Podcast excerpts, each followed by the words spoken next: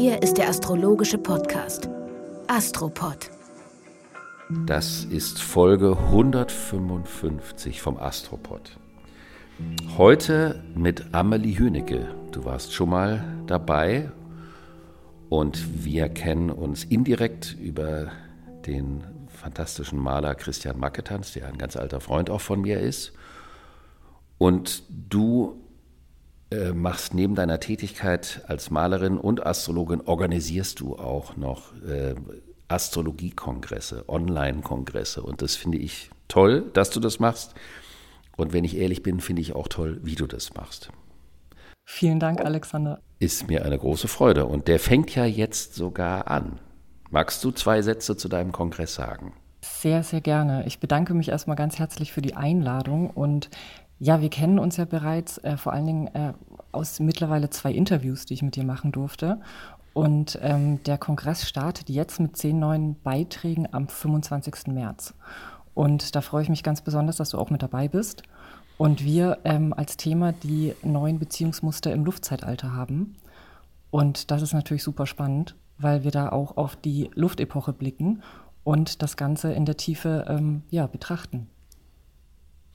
Das stimmt. Und wir haben über das Thema gesprochen mit der Liebe und dem Leben und den Wahlverwandtschaften und so weiter. Das stimmt. Das hat mir eine große Freude gemacht. Was natürlich auch eine wunderbare Thematik ist, die ja auch der Konstellation der Zeit jetzt entspricht, über die wir ja auch gleich in Folge ein bisschen uns austauschen wollen.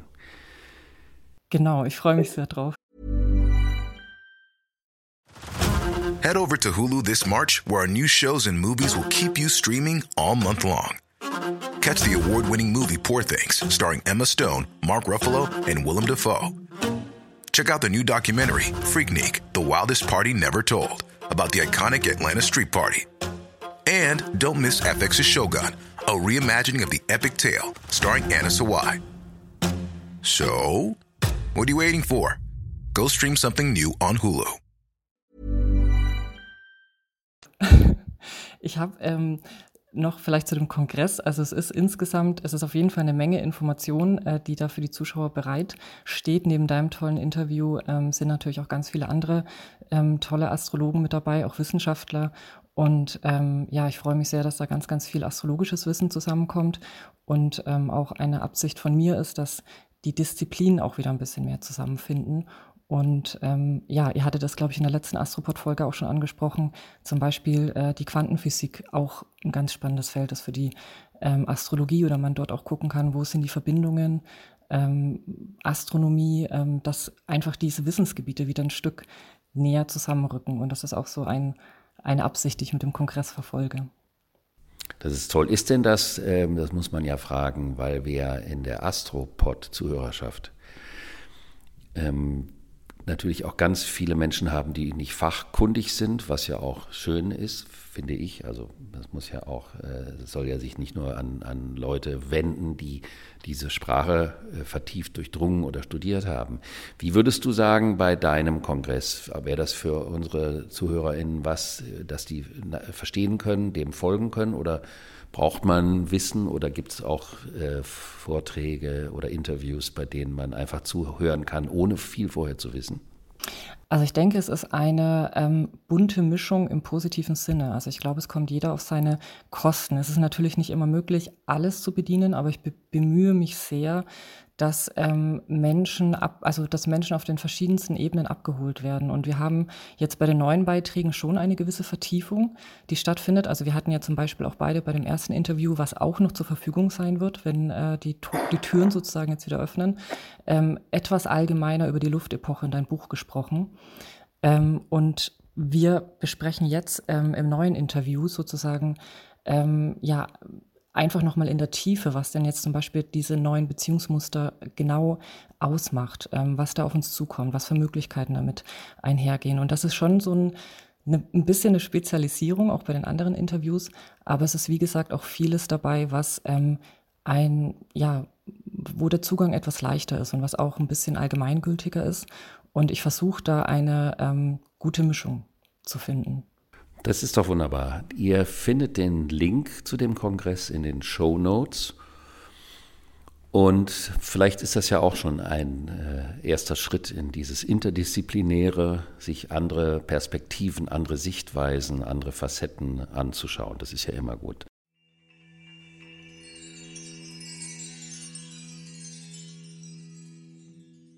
Dann wollen wir uns der Woche zuwenden, wobei wir einen, größeren Einstieg machen, weil wir wollten noch mal über diesen Pluto im Wassermann sprechen. Das kann man ja auch nicht in einer Folge abhandeln. Das ist viel zu komplex.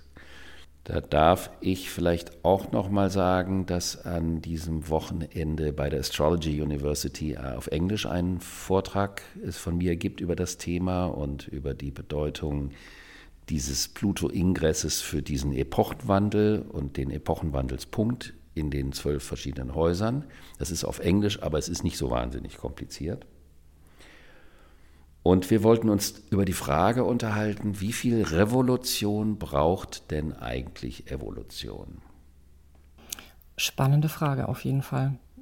Und da hatten wir ja auch schon im Vorgespräch, ähm, ich hoffe, ich greife es jetzt nicht vorweg, da ist natürlich auch die Beziehung oder die, der Zusammenhang zur französischen Revolution. Wenn wir sehen, wann war Pluto eigentlich das letzte Mal im Zeichen Wassermann? Genau. Zur Zeit der französischen Revolution war der Pluto auch im Wassermann, war auch der Saturn im Zeichen Fische und die Mondknotenachse war umgedreht. Wir haben jetzt den Mondknoten im Stier und damals war der im Skorpion, was hochinteressant ist, weil das bedeutet, in unserer Gegenwart äh, wird der absteigende Mondknoten, also die Vergangenheit, die alten, unter Umständen ungelösten Verstrickungen werden von dem Thema des Plutos beherrscht. Und wir können sagen, dass wenn der Pluto die Vergangenheit, also wenn man das jetzt so indisch formulieren würde, würde man sagen, das Karma, das Karma beherrscht, dann ist das ja so wie etwas wie unerledigte Aufgaben, unerledigte Hausaufgaben, unerledigte Verstrickungen, ungelöste Verstrickungen. Und dann wird natürlich der Pluto nicht hingehen und sagen, Leute mal, schaut mal her, Leute, wir lösen das jetzt auf, sondern er wird gemäß der zwei Varianten, die er zur Verfügung stellt, nämlich entweder die ganze Kraft äh, der Lebendigkeit zur Verfügung zu stellen, um etwas freizuschießen, von dem er selber noch gar nicht genau weiß, was das ist. Also die Lebendigkeit bedeutet ja immer, dass etwas blüht und das ist nicht kontrollierbar. Das ist ja das Entscheidende des Lebendigen. Oder aber er will das Lebendige nicht. Er will dem Lebendigen Konditionen aufsetzen und es also kontrollieren und unterdrücken. Und natürlich kann man dann sagen, dass wenn der Pluto den das die Vergangenheit beherrscht, dann ist er eher mit der Strategie der Kontrolle und Unterdrückung unterwegs. Mhm.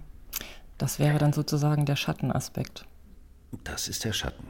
Der Schatten ist immer der Pluto mit dem südlichen Mondknoten zusammen, also mit dem Drachenschwanz. Der Schatten des Schwanzes der Vergangenheit, kann man sagen.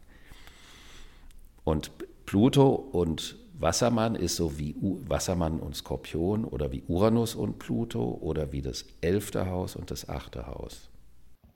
Ich erinnere mich äh, gerade an diesen ganz, ganz spannenden Begriff, den du genannt hattest, Alexander, ähm, als wir vorher gesprochen hatten. Und du hattest über die konstruktive Evolutionsspannung gesprochen. Und dieser Begriff ähm, beschreibt ja vielleicht so diese Quadratur zwischen dem achten und elften Haus was ja letztlich Neues schaffen kann oder notwendig ist, um vielleicht Neues zu schaffen.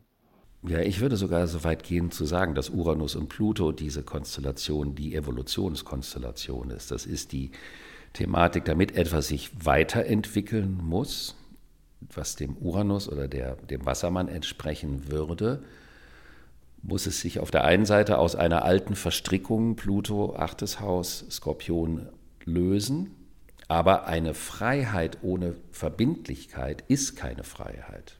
Mhm. Es gab vor 20 Jahren mal von der Zigarettenfirma Gauloise so eine Werbung, die hieß, heute mache ich mal, was ich möchte, nämlich nichts.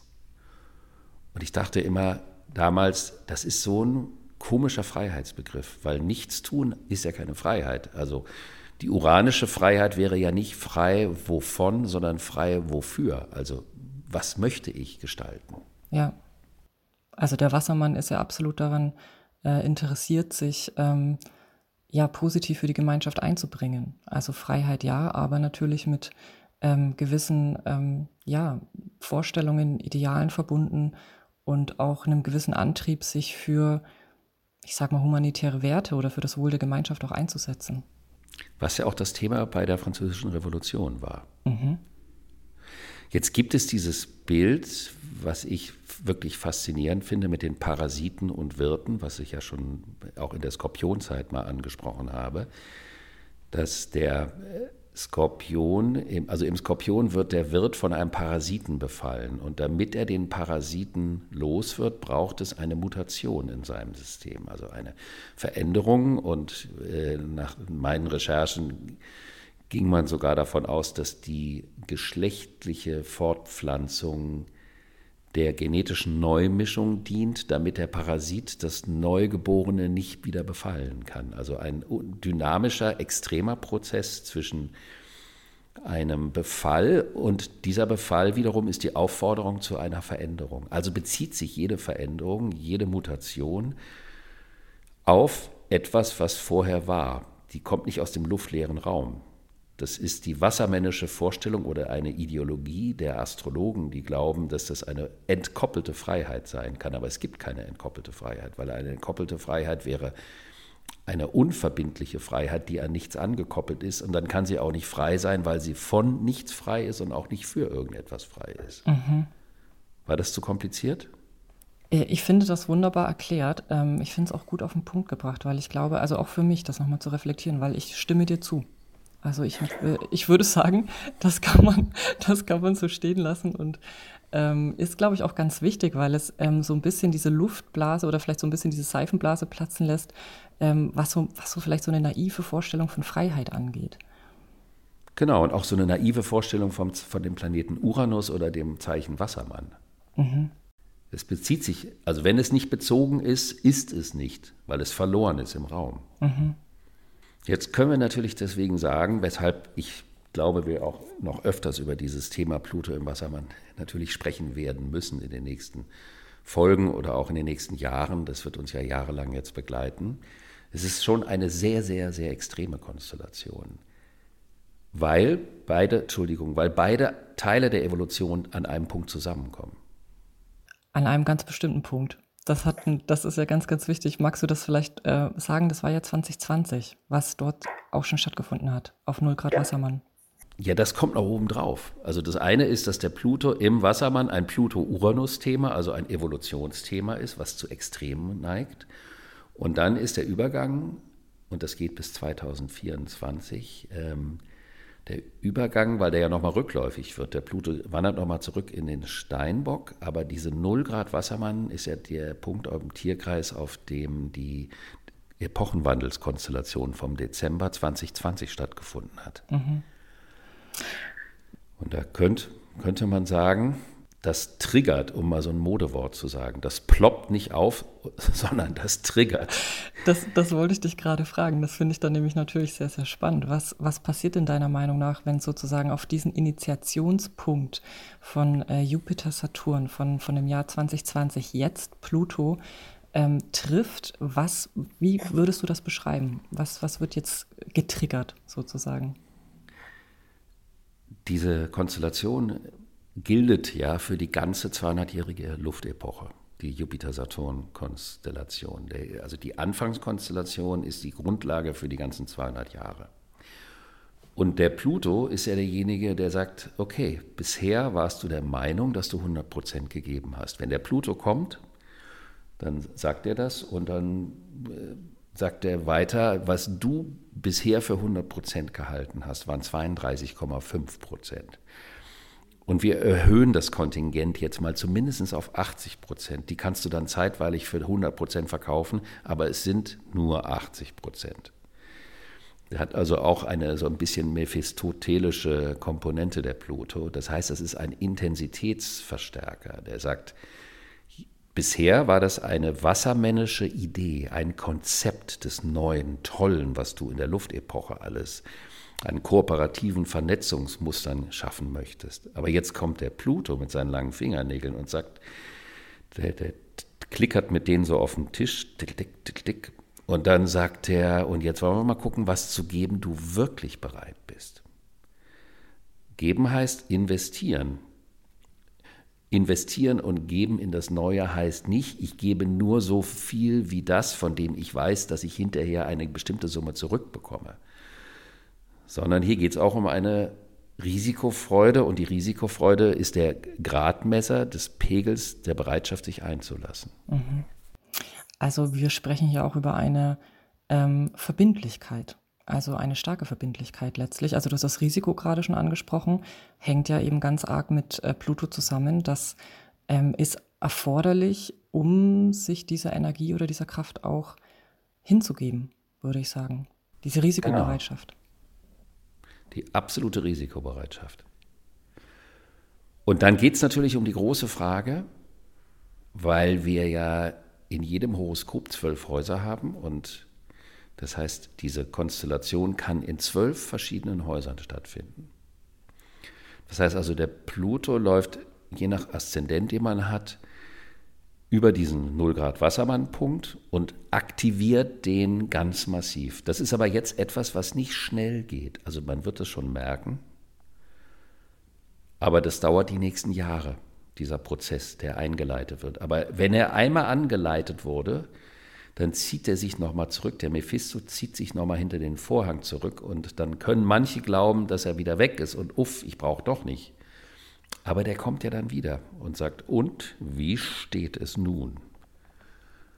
Und das ist natürlich auch eine ganz große Chance aus einer luftigen, vielleicht zu idealistischen, unter Umständen zu verkopften Idee wirklich etwas zu schaffen, was Kraft hat. Weil ich möchte das immer betonen, für mich symbolisiert der Pluto die ultimative Kraft, etwas so zu gestalten, dass es dann zu einer Wandlung kommen könnte. Dass also Wandlung in dem Sinne bedeuten würde, dass die Kraft zum Beispiel eines Menschen, sein kreatives Potenzial plötzlich freigeschaltet wird. Dann verändert sich sein Fühlen, sein Handeln und sein Denken und seine Beziehungen verändern sich. Das muss ja nichts Negatives sein. Aber das ist dann die, also die Wandlung ist die Folge der Freisetzung der Kraft. Absolut spannend, ja. Also es hat etwas Urlebendiges letztlich. Also das ist das, was das Geschenk, würde ich sagen, was Pluto ähm, mit sich bringen kann. Ich fand den, äh, ich hatte auch einmal den Hinweis bekommen, fällt mir dazu ein, finde ich auch sehr spannend. Gerade wenn wir Transite, also vielleicht eben auch plutonische Transite erleben, sich da im Bewusstsein zu halten, dass in Lebendigkeit ähm, da durchzugehen. Weil das andere wäre ja, vielleicht erleben wir da Verlust, vielleicht erleben wir einen, ja, einen gewissen, gewisse Herausforderungen, die uns an diesen Kern eben bringen oder an diese Essenz, an diese gebündelte Kraft, die freigesetzt werden möchte. Und ich glaube, diese Lebendigkeit bei diesen Transiten nicht zu vergessen, in der, in der wir dann am besten damit umgehen können, statt in die Angst zu gehen oder vielleicht ähm, Bauchschmerzen zu haben, wenn wir wissen, dass so ein Pluto-Transit ansteht. Ich glaube, das sind ganz wichtige Hinweise. Das stimmt, das ist die Sorge der meisten Menschen, wenn der Pluto kommt, haben, haben, hat man nur Angst, weil das immer nur böse sein soll. Das ist aber nur bei denen, und das sind nicht wenige auf der Welt, vor allem gegenwärtig, die Angst vor der Lebendigkeit haben und die dann versuchen, der Lebendigkeit, wie wir das schon erwähnt haben, die totale Kontrolle und die Unterdrückung auch eine Systemunterdrückung. Also Pluto im Wassermann würde kollektiv bedeuten ein Machtsystem auf Basis einer Ideologie. Also das hatten wir auch in der letzten Folge schon mal angesprochen, ein, ein Ismus, ein Fundamentalismus, ob der rechts oder links ist, das trifft sich letztendlich. Es ist da, wo es extrem ist, wo also eine Idee dem Lebendigen übergestülpt wird, um es zu führen und zu kontrollieren. Das ist natürlich die eine Seite. Und die andere Seite ist, dass Pluto im Wassermann auch bedeutet, dass alle, die stark sind, sich zusammentun, um ihre Kraft in Dienst eines Netzwerkes oder einer Gruppe zu stellen. Also wenn man sagt ein Team, dann ist es wichtig, dass dieses Team aus starken unterschiedlichen starken und unterschiedlich starken Persönlichkeiten besteht. Das wäre eine Zielsetzung von Pluto im Wassermann, weil dann ja etwas Kraftvolles gestaltet werden kann. Mhm. Also dieses Stichwort Macht äh, der vielen oder Macht der Gemeinschaft, äh, im besten Fall, ja, genau das, was du gerade beschrieben hast. Es verteilt sich ja. auf viele Menschen. Ja, wenn man sagt, dass Macht von Machen kommt, damit man was machen kann, dann braucht man keine Macht über andere zu haben. Also der Wunsch, Macht über andere zu haben, ist immer der Ausdruck einer totalen tiefen Schwäche, weil sie dem Mangel an Vertrauen in, der, in die Lebendigkeit entspringt. Und das ist keine Stärke, das ist keine Kraft. Mhm. Jetzt ist ja das Interessante, dass während der Französischen Revolution ging es ja um einen Umsturz, mhm. um einen extremen Umbruch, um die, äh, und dann sind natürlich auch noch Gegenzeichen Löwe ganz viele Köpfe gerollt, also Individuen. Der Kopf eines Individuums entspricht dem Löwen. Der Aufstand der Massen entspricht dem Wassermann. Das finde ich auch super spannend, dass du das gerade nochmal ansprichst mit den rollenden Köpfen. Denn ich glaube, vielleicht ist das interessant auch zu erwähnen. Das ist ja der Unterschied. Also Uranus ist ja damals zur Zeit der Französischen Revolution, also als Herrscher des Wassermanns, ist ja in den Löwen eingetreten. Und wir haben Uranus jetzt im Stier. Wie würdest du das mit einbeziehen? Vielleicht auch heute im Vergleich zur Französischen Revolution? Der, der Unterschied ist natürlich, da müsste ich die Mondknoten mit reinnehmen, um deine Antwort, Frage zu beantworten. Also weil der Pluto den aufsteigenden Mondknoten, ging es also um die Zukunft. Also Pluto war der Agent der Entwicklung, der Entwicklung, der Weiterentwicklung, nicht der linearen Weiterentwicklung, sondern der Entwicklung der Entfaltung. Und in diesem Fall symbolisierte Pluto im Wassermann die Entfaltung, also der Aufstand gegen die Monarchie, das Zerstören eines feudalen Systems. Das wäre jetzt eine Entsprechung dieser Konstellation gewesen. Und dass vor dem Hintergrund die Bedeutung der Individuen eine andere wird. Also Uranus im Löwen würde bedeutet, der alte König ist nicht mehr der alte König. Weil nur in der Vergangenheit wurde definiert, dass jemand, der so und so ist oder diese und jene Macht hat, ist er der König. Aber Uranus im Löwen kann bedeuten, wir wollen einen anderen König, eine andere Art von König. Und dieser Uranus im Löwen war ja, wie du auch erwähnt hast, der Herrscher von dem Pluto im Wassermann damals. Heute ist es der Uranus im Stier und heute ist es die Erde. Die Erde, Stier, die Materie, die sich aufbäumt und der weibliche Körper, das Weibliche, das Rezeptive, das Aufnehmende. Das bäumt sich auf. Auch das Stichwort Werte vielleicht in der Hinsicht. Es, es hängt ja auch mit dem Tierkreiszeichen Stier zusammen. Würdest du sagen, das ist auch ähm, stark in der Wandlung mit Uranus im Stier? Ja, die Beziehung zur Erde ist ja der Grundwert. Und wenn wir keine Beziehung zur Erde haben oder die Erde nur ausbeuten, dann ist das eine Entwertung der Erde. Also die Verbundenheit mit der Natur und der Respekt und äh, in diesem Sinne vielleicht auch der Austausch, die Kommunikation mit der Natur ist ja ein Wert.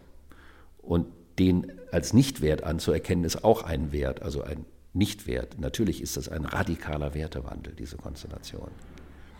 Ein ganz Grund, deswegen sind auch so viele grundsätzliche Themen überall auf den Tischen. Ja, und ich, ähm, was mir gerade noch einfällt, und äh, das hast du auch schon so, so schön in Worte äh, gefasst gerade, ähm, die französische Revolution, das war ja kein Zuckerschlecken, um das mal ähm, so auszudrücken. Das war ja schon ein heftiger Umbruch und der ging auch über einige Jahre und ähm, der ist schon intensiv vonstatten gegangen. Oder es sind auch viele, ähm, ja, wie du schon gesagt hast, es sind auch viele Köpfe gerollt, also ohne das jetzt zu sagen, um Angst zu machen, aber es ist schon einfach eine vielleicht Bewusstwerdung der Intensität oder des umfangreichen Umbruchs, der da einfach auch stattfinden möchte, von den Kräften her.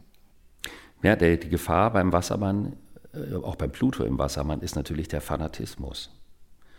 Dann wird die Idee, da wird man rasend, da wird man verrückt wegen der Idee. Also die Idee dominiert dann das Denken das Denken dominiert das Empfinden und das Empfinden äh, steuert das Handeln. Und diese wahnsinnige Rage ist natürlich ein Aspekt, wo ähm, unter einer solchen Konstellation Dinge zum Selbstläufer werden können. Aber das ist ja das vielleicht auch manchmal hilfreiche aus so einer astrologischen Perspektive, dass man dadurch ein bisschen begreifen kann, welche Fallstricke an einer solchen Konstellation dranhängen und was die Variante wäre die lebensförderliche, ich würde es mal so ausdrücken, die lebensförderliche oder die lebenskontrollierende Variante.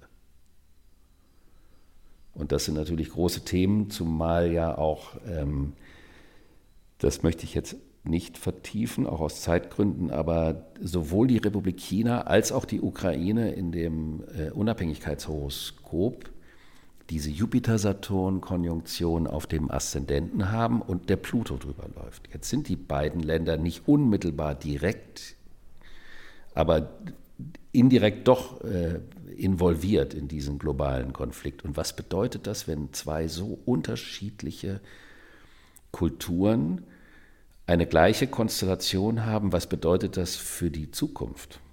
Also was bedeutet das, wenn eine Kultur versucht, das Volk zu kontrollieren, die Netze abzuschalten, den Informationsfluss zu unterbinden unter Pluto im Wassermann? Wie lange kann das gut gehen? Aber diese Themen sind natürlich auch welche, die wir die nächsten Jahre begleiten werden. Sehr spannend, ja. Und ich habe da noch diesen, ähm, das Wort Druck einfach im Kopf. Also so, das ist, das ist etwas, ich glaube, dass wenn das eben passiert, eben auch unter dieser Konstellation, es baut sich ja ein Druck auf, der sich, dafür steht Pluto ja auch, der sich irgendwann mal entlädt. Also, und da geht es dann eben darum, wie gehen wir mit diesen Energien um? Also, was du gerade auch gesagt hast, ähm, nehmen wir es lebensfördernd oder versuchen wir Vielfalt und Lebendigkeit zu kontrollieren? Aber da wird es dann irgendwann wahrscheinlich diesen Knall geben. Da ist natürlich, äh, der wäre aber erst im Februar 2024 zu erwarten. weil wir da einen, den Mars-Zyklus haben, aber das besprechen wir gleich, weil wir gleich auf den aktuellen Mars eingehen, der ja das Zeichen auch noch wechselt. Mhm, das stimmt. Und vielleicht dieser Aspekt lebensförderlich, lebenskontrollierend als übergeordnetes zu sehen und die Konfrontation dieser Blöcke als vielleicht ein notwendiges Stimulanz für einen Evolutionssprung mit dazugehörigen Revolutionen oder auch nicht äh, zu betrachten im Kontext dieses Epochenwandels. Mhm. Wollen wir uns dem Mars zuwenden? Sehr gerne. Das ist ja auch ein, ein wichtiger Zeichenwechsel. Ähm, du kannst es ja vielleicht gleich ein bisschen näher erläutern, weil er so unfassbar lange im Zeichen Zwillinge ähm, war und jetzt endlich in den Krebs übergeht. Oder was heißt endlich? Auf jeden Fall nach sehr langer Zeit das Zeichen wechselt. Naja, der war von Ende August jetzt bis Samstag, bis morgen im, in den Zwillingen und ist vor allen Dingen in seinem letzten Weg über den Neptun gelaufen und interessanterweise ziemlich fast genau an dem Tag, an dem wir Sonne, Merkur, Neptun in Spannung zu dem Mars hatten, äh, ist dieser internationale Haftbefehl gegen Plutin ausgesprochen worden. Das ist ja auch eine interessante Konstellation, weil der internationale Gerichtshof vermutlich keinen Seni beiseite hat, der ihm Ratschläge gibt für die Veröffentlichung von bestimmten Themen. Mhm. Und dieser Mars in den Zwillingen ist von Hause aus eine etwas, ich würde sagen, ein bisschen eher eine anstrengendere Energie, weil die Energie zerstreut. so eine Streuungsenergie, so eine Unruheenergie. Und das Ganze dann noch verschärft wurde durch diese, ähm, du hast es auch schon gerade angesprochen, äh, Quadrat äh, zu Neptun, was ja dreimal der Fall war. Also insgesamt hatte ich, würde ich so sagen, dieser Transit von Mars mit seiner Rückläufigkeit im Aspekt zu Neptun, also diese ganze, dieser ganze Transit durch das Zwillingezeichen, das war nicht so fokussiert von der Marsenergie. Es, wie du schon gesagt hast, etwas zerstreut, vielleicht schwierig, das zielgerichtet einzusetzen. Genau, das ist wie so ein Hund, der aufgestachelt nervös durch den Park läuft und überall schnüffelt und schnüffelt und schnüffelt, nach links, nach rechts läuft.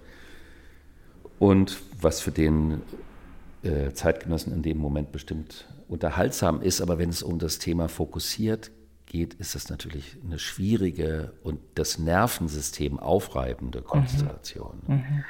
Also vielleicht auch so eine kollektive Unruhe, die äh, natürlich sich eingeschlichen hat, die dann in dem Übergang, wenn der Mars in den Krebs geht, was auf der einen Seite viel, viel fokussierter ist, aber auch natürlich emotional aufpeitschender, aber straight auf den Punkt dessen, was fühle ich.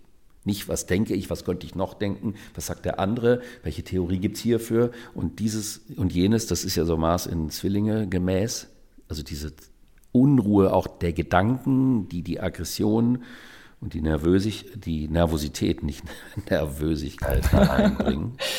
Wie würdest du das denn beschreiben äh, für dich, Mars im Tierkreiszeichen Krebs? Weil man könnte ja auch so ein bisschen meinen, okay, Mars im Wasserzeichen, hm, wie setzt der sich da eigentlich durch?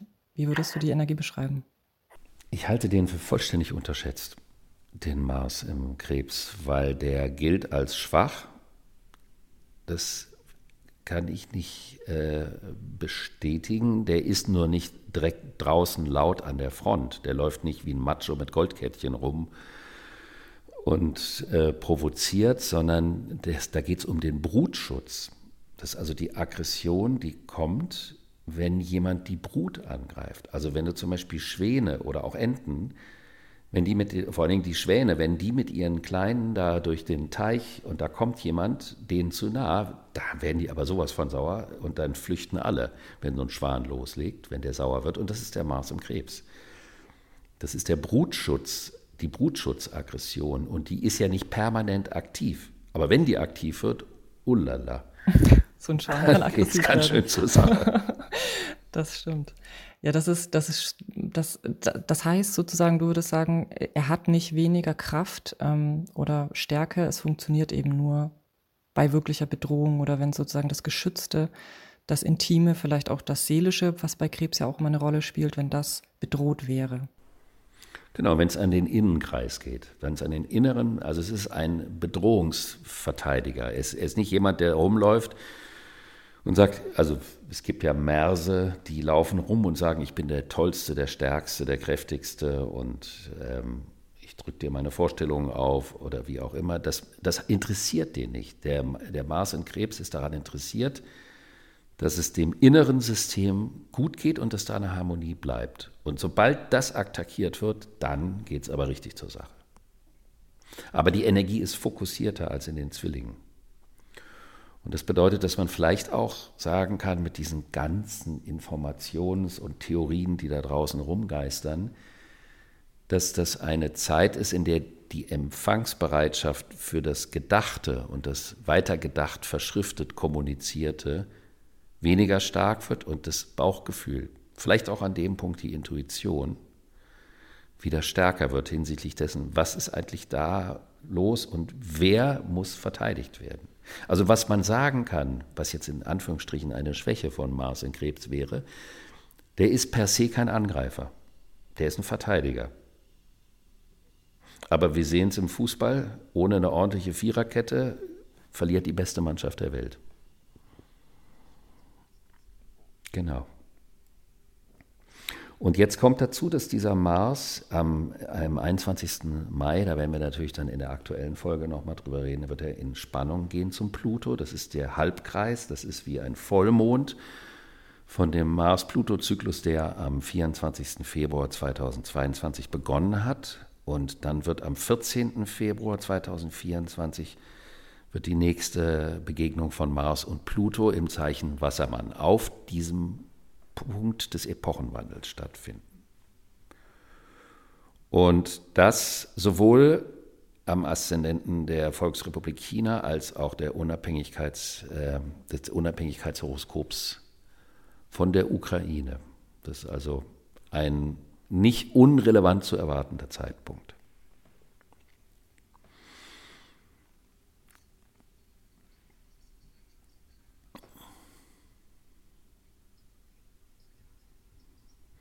Zur Jahreshälfte antizipatorisch auf die Zukunft hin. Über das Horoskop von China werden wir natürlich auch noch sprechen. Und ähm, was wirklich sehr interessant ist, aber auch natürlich nicht frei von extremen Ambivalenzen, wie man sich das auch vorstellen kann. Dann wollen wir uns vielleicht noch, am Dienstag haben wir Merkur Jupiter im Widder, das ist jetzt keine weltbewegende Konstellation, aber das ist so eine Schnellschuss. Ähm, ich weiß alles besser und ich fahre dir über den Mund, Merkur im Widder, ich schieß raus, hatten wir letzte Mal schon. Aber mit dem Jupiter, ich weiß es auch besser als du. Also der Dienstag ist der Mars-Tag und das ist der Tag für die Besserwisser auf der Welt.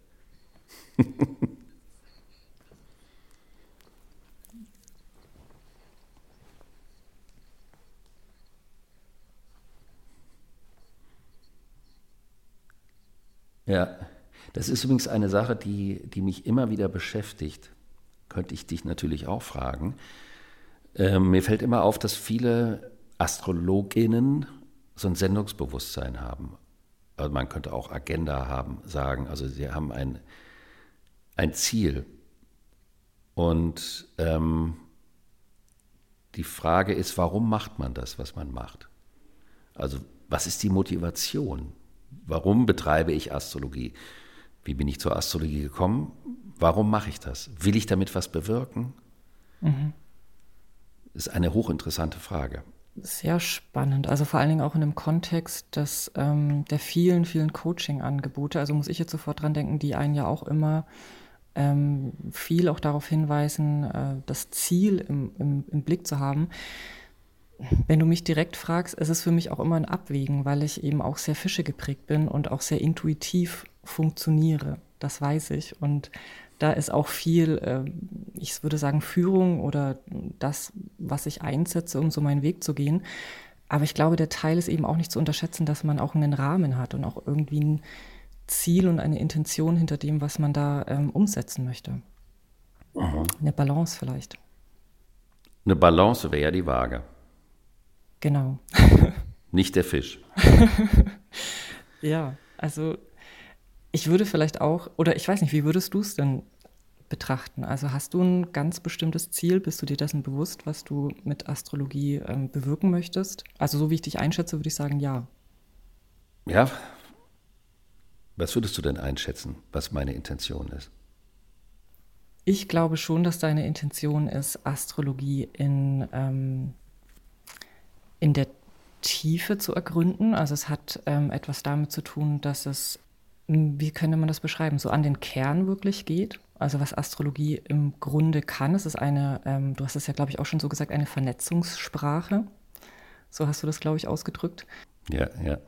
Es ist eine vielleicht auch universelle Sprache und dass das erkannt wird. Also dass das sozusagen, ähm, dass die Astrologie wieder ihren Wert bekommt, den sie auch eigentlich hat und vielleicht weg von diesem Schablonendeuten was eben auch viel angewendet wird. Also ich glaube, es ist so dieses Verbindende und Vernetzende, was die Astrologie als Geschenk beinhaltet, dass es sehr ganzheitlich, eine sehr ganzheitliche Herangehensweise ist. Und ich mag den Begriff der Komposition auch, den du oft benutzt. Ja, das liebe ich natürlich, die Komposition. Ich betreibe ja Astrologie schon in erster Linie aus Leidenschaft, weil äh, der Anfang bei mir die totale äh, überwältigte Begeisterung war von diesem Text von Thomas Ring und dachte, das ist ja so toll, damit möchte ich auch, das möchte ich machen. Und mhm. ich glaube, dass für meine Art das auch der Hauptgrund ist. Also ich bitte das jetzt bitte nicht gegenüber den Menschen, die bei mir Horoskopdeutungen bestellen, dass sie das falsch verstehen, aber ich habe überhaupt nicht die Intention, äh, jemandem zu helfen, sondern ich kann halt Horoskope deuten, also mache ich das. Und ich liebe Astrologie. Und das ist für mich der Hauptgrund, warum ich es mache. Ich habe also für mich persönlich keine, also dass das natürlich rausgeht und dass das eine Gestaltung ist und dass das zur Lebendigkeit beiträgt in jedem Fall. Aber ich habe keine, zumindest nicht mir bewusste Agenda mit der Astrologie, dass ich damit irgendwie die Welt, also inspirieren, ja, aber na, weißt du, was mir gerade noch dazu einfällt und vielleicht resoniert das auch mit dir? Ich, also für mein Empfinden, als ich angefangen habe, mich wirklich mit Astrologie zu beschäftigen, es ist ja eine, es ist ja eine Veränderung, eine komplette Veränderung, wie ich die Welt eigentlich wahrnehme. Also es ist ja eine, eine, eine Sicht auf die Welt, auf den Kosmos, auf, auf ähm, die Verbindung von allem, ähm, was für mich, glaube ich, auch so ein Antrieb dahinter ist, warum ich mich da auch so zu Hause fühle, weil ich das Gefühl habe, es beeinflusst auch wirklich mein ganzes Leben und es beeinflusst auch das, wie ich in der Welt agiere oder wie ich mich darin empfinde, wahrnehme. Und das finde ich ist schon auch ein wichtiger Antrieb, weil ich das als sehr, sehr nach Hause kommend empfunden habe. Das ist schön. Die Astrologie kann man benutzen, aber dann dringt man nicht richtig ein. Und wenn man Astrologie richtig betreibt, dann verändert es komplett das Leben. Das kann man schon so sagen. Jetzt nicht im Sinne von Hilfe und Sekte und irgendwie so ein Kram, sondern es ist eine Art und Weise, sich mit dem Leben auseinanderzusetzen, die anders ist als viele anderen und deswegen ist es ein gutes Zeichen, wenn sich im Leben was verändert, wenn man sich mit der Astrologie richtig beschäftigt. Aber wenn man sie nur benutzt, dann, ja, dann ist das halt so. Wie mit den Dingen, die man nur benutzt. Küchengeräte sind irgendwann abgenutzt. Mhm. Muss man halt neue kaufen. Ich glaube, da vielleicht auch noch kurz ähm, das, was ich persönlich, persönlich zumindest auch immer wieder faszinierend finde, weil wenn man sich mit der Astrologie beschäftigt, man ja auch merkt, wie alt diese Sprache ist. Also sie gehört ja eigentlich zur nachgewiesen, zumindest zum jetzigen Wissensstand, zur ältesten ähm, Symbolsprache der Menschheit. Und wenn wir da zurückblicken, dann wurde das auch nicht rausgepickt und für gewisse Dinge an, also schon angewendet, aber wir hatten das eingebunden in ein, wie die Welt betrachtet wurde. Also auch dieses Wissen um die Sternkonstellation, der Blick zum Himmel, der damals ja auch noch ganz anders möglich war, weil diese Lichtverschmutzung noch nicht da war. Und das hat ja das komplette Leben der, der Menschen auch beeinflusst, dieses Wissen und diese Arbeit damit. Und ich glaube, das ist so das, wo ich mir wünschen würde, dass so würde Astrologie auch wieder wahrgenommen werden. Ja, es ist halt dadurch komplex, weil es so alt ist. Mhm. Und die Komplexität ist ja das Schönste. Und komplex ist nicht gleich kompliziert. Mhm. Wo wir auch noch einen Übergang hätten zu dem letzten Thema, nämlich Venus im Stier. Das stimmt, das haben wir Wunderbar. Ja, die Venus kommt nach Hause.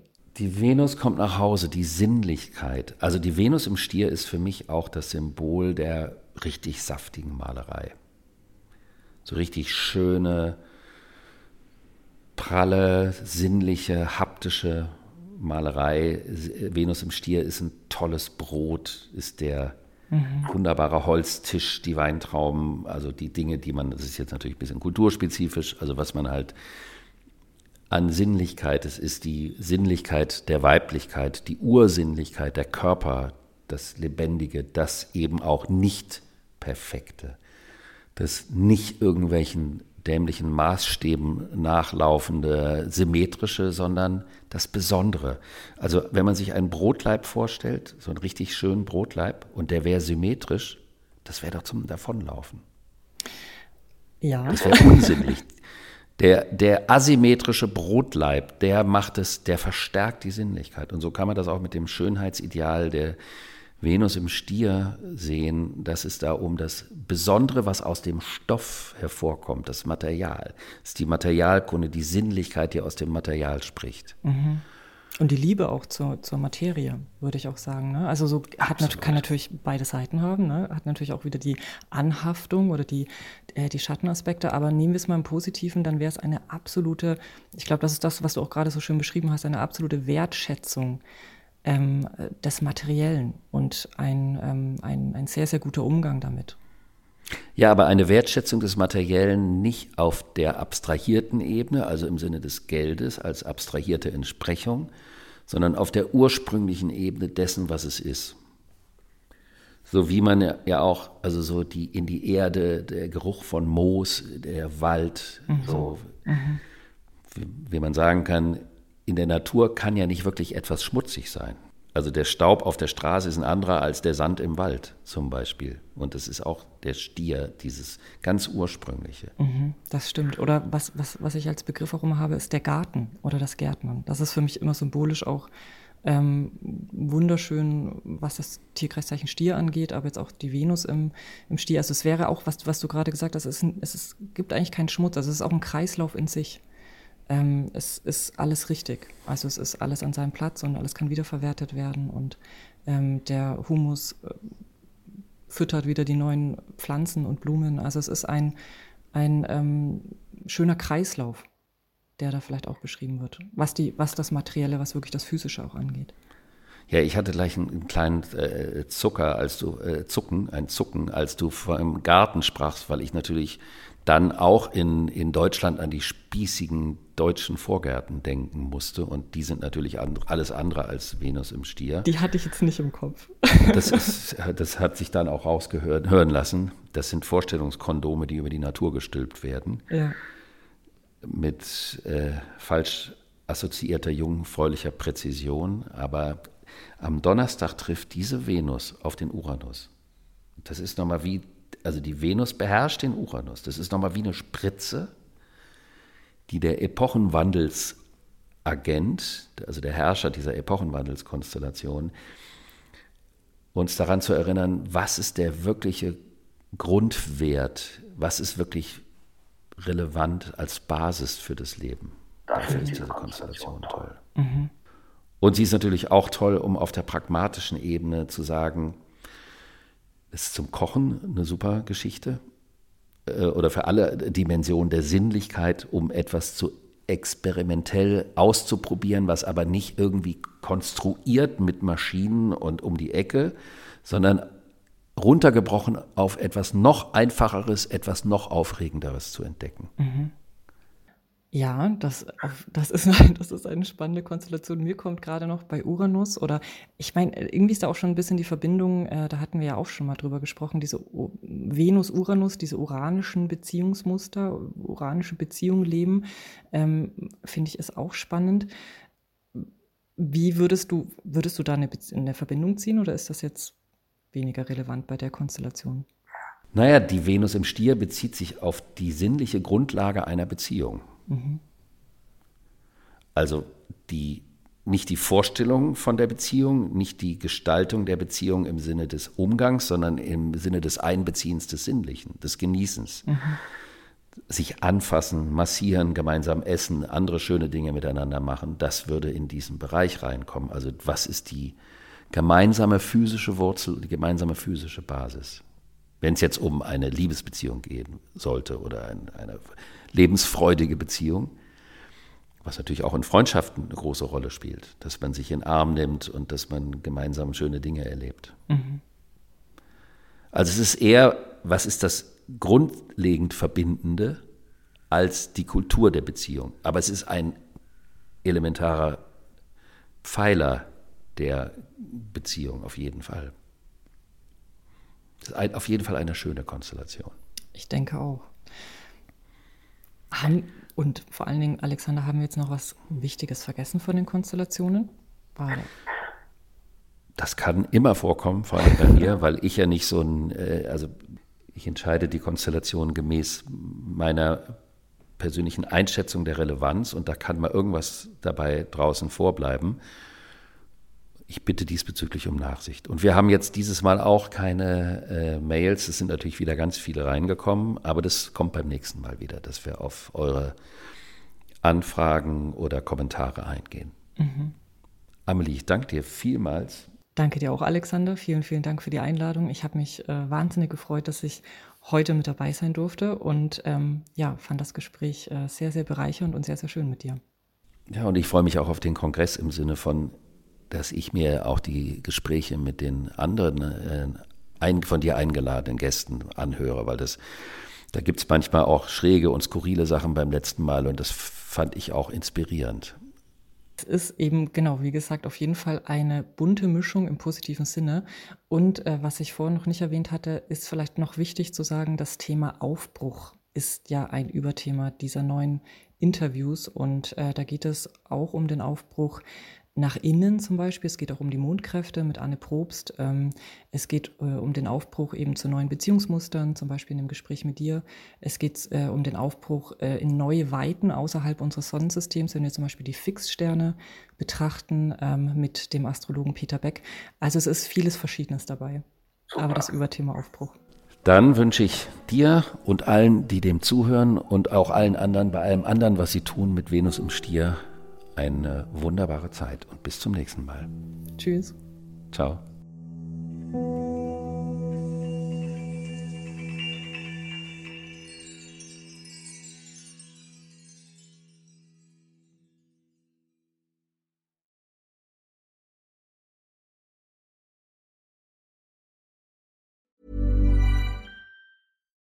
Botox Cosmetic, out of botulinum toxin A, FDA approved for over 20 years. So, talk to your specialist to see if Botox Cosmetic is right for you.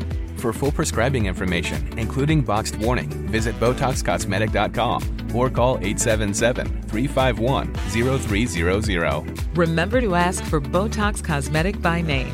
To see for yourself and learn more, visit BotoxCosmetic.com. That's BotoxCosmetic.com.